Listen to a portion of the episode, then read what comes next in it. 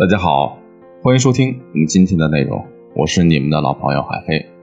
如果你在感情中遇到了问题，赶快添加微信本季零幺幺，本季的全拼零幺幺，主动找到我们，我们这边的专业导师团队会给你制定最科学的解决方案。昨天呢，在翻知乎的时候，我看到这样一个问题：二十几岁的男生性欲很强，正常吗？一开始啊，我以为问这个问题的是一个男生。可是点开问题的详情一看，提问者是一个二十几岁的姑娘。后面呢，我又点开了这姑娘的知乎账号，在想法一栏里，这姑娘提了很多相似的问题，还有一些关于男女相处的问题。我瞬间意识到，这姑娘真正在意的可能并不是男友的性欲问题。于是，我就在问题的底下回答说：“姑娘，我想你会问这个问题，并不是在于男友性欲到底强不强，而是……”你的男友在你面前只表现出性欲，却很少表现出爱意，你对此感到很焦虑，这才会问出这样的问题。回复完之后呢，我就着手去忙别的事儿了。等我再次打开知乎的时候，我的回答下面多了几条评论，其中有一条就是那个姑娘发出来的。那姑娘先是对我的回答予以肯定，然后呢，又敞开心扉说了很多自己的事情。我觉得里面有很多涉及隐私的内容啊，就建议姑娘删除评论，然后在微信里跟我沟通。加上微信之后，那姑娘跟我详细描述了自己的情况，然后问我说：“我男朋友跟我在一起的时候啊，欲望很强，每次约会他都是直奔主题去跟我开房间，可是，在平时的时候，他对我的关心又很少，经常是一整天都不回复我的消息。老师，您说他到底心里有没有我啊？”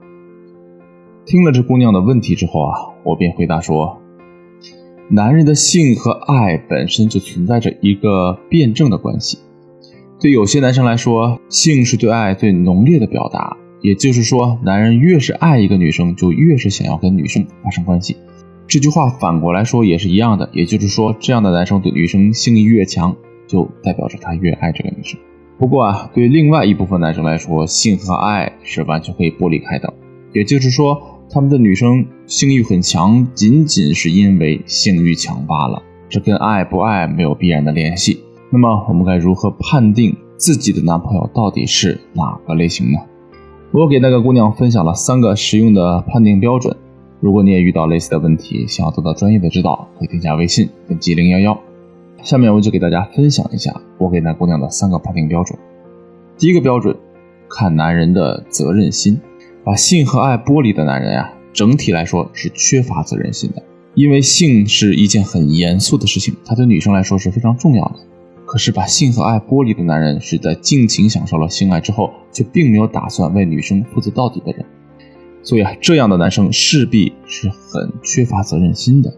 相反，把性和爱统一的男人，责任心会更强一些，因为他们一般是在确定了对女生的爱之后，才萌生跟女生发生关系的想法。所以啊，我们只需要在日常生活中观察男人是不是一个有责任心的人，然后再来反推他对待性的态度就可以了。比如，我们可以重点观察男人答应我们的事情，尤其是一些需要他付出很多的事情，是不是每次都会兑现。另外，我们跟男人约会的时候也要注意一下是不是守时。最后，细节见人品。